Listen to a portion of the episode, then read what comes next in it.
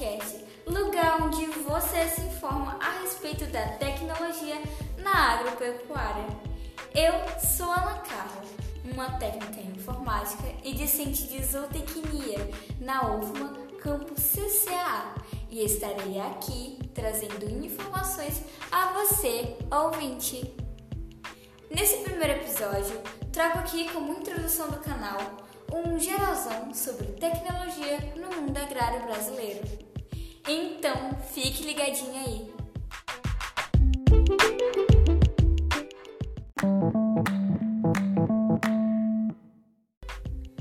Bem, como todo mundo já sabe e provavelmente deve estar cansado de ouvir por aí, hoje em dia a tecnologia está em tudo ao nosso redor.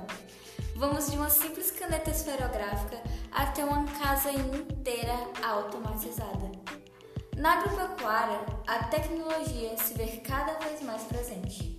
Se você estuda, trabalha ou pelo menos fica ali por dentro na internet ou em algum outro meio de comunicação, se informando de assuntos relacionados à agro, provavelmente já deve ter lido ou ouvido alguém dizendo Agricultura 4.0, zootecnia ou agricultura de precisão, biotecnologia e várias outras coisas lá que tenham a ver com implementos tecnológicos no mundo agrário, certo?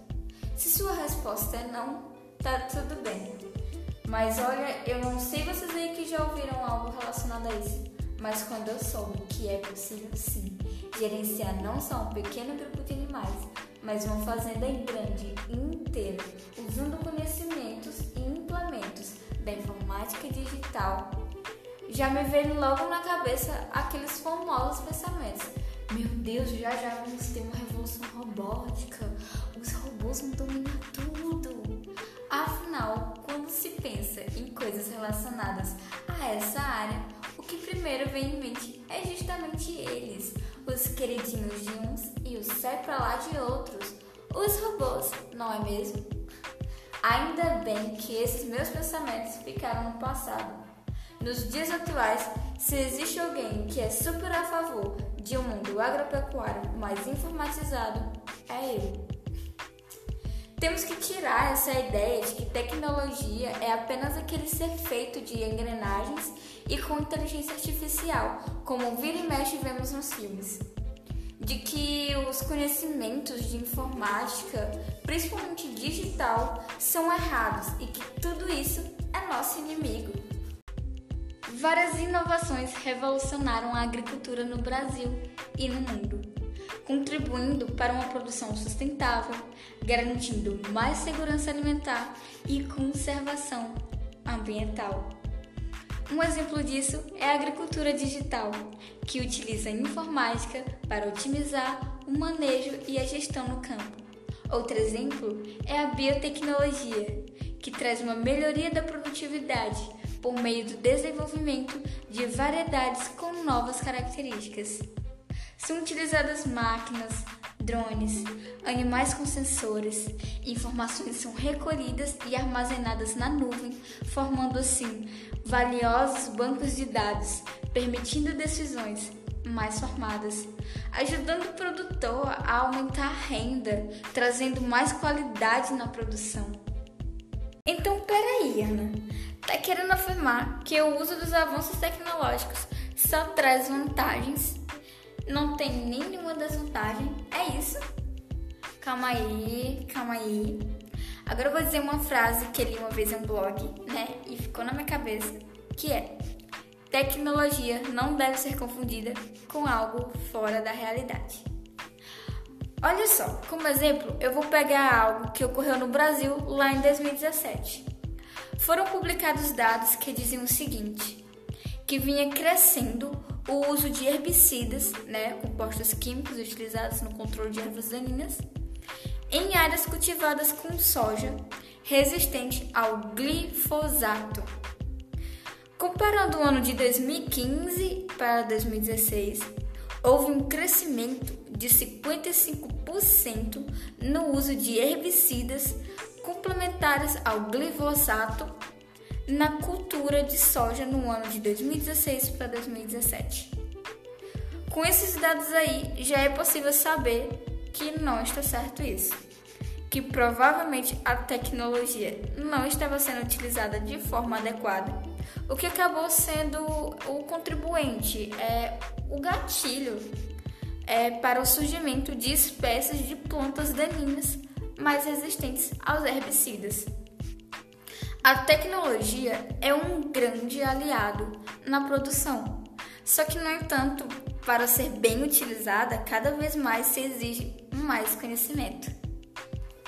No Brasil, com o lançamento de diversos produtos e equipamentos de agricultura de precisão, principalmente, é, ele virou destaque no cenário mundial quando falamos de agricultura 4.0. Pelo menos cerca de 45% das companhias do setor já adotaram alguma das novas tecnologias, de acordo com dados da Embrapa. É, culturas anuais e de cana-de-açúcar são as que mais se destacam na adoção de tecnologia, com enfoque é, na agricultura de precisão. Inclusive, um dos mais utilizados é o georreferenciamento, que serve para o mapeamento da fertilidade, é, da fertilidade do solo, que tem é, com em vista a aplicação de corretivos e fertilizantes em taxa variável.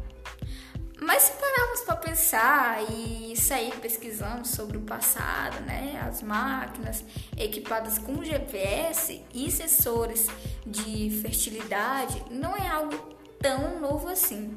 Em 90 já era possível ver alguns iniciantes. É claro que, no entanto, não teve grande adesão devido às dificuldades de processar dados. É, também pouco, pouca gente ali tendo conhecimento sobre como utilizar as informações do mapeamento. E vale lembrar que o Brasil, mesmo tendo é, esse destaque mundial, né, ainda está em processo de evolução. Se comparar ele com outros países, a gente enxerga que há muito ainda o que avançar.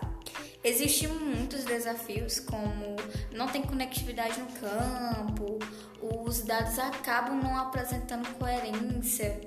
Sacaram? É, não existe essa de algo perfeito. Vai existir sim desvantagens. A implementação da agricultura 4.0 se presume uma mudança de cultura. É necessário se acostumar a usar novas invenções tecnológicas, capacitar a mão de obra. Existem vários pontos sendo trabalhados. Quer um outro exemplo? Vivemos em um país onde a desigualdade é escancarada. Os riscos de surgir uma grande diferença entre os produtores com mais preparo e capacidade e os que não têm preparação nenhuma para lidar com toda essa transformação é gigantesca. Mas é claro que esse exemplo dado, assim como outros problemas, já é algo que se tem tentado solucionar, estabelecendo linhas de financiamento, associações e cooperativas organizam grupos e consórcios para compartilhamento de conectividade, maquinários. Tem até plataforma que oferece serviços como alugar máquinas e implementos agrícolas através de geolocalização. É apelidado até de Uber Trator por algumas pessoas. Enfim, o futuro nos espera.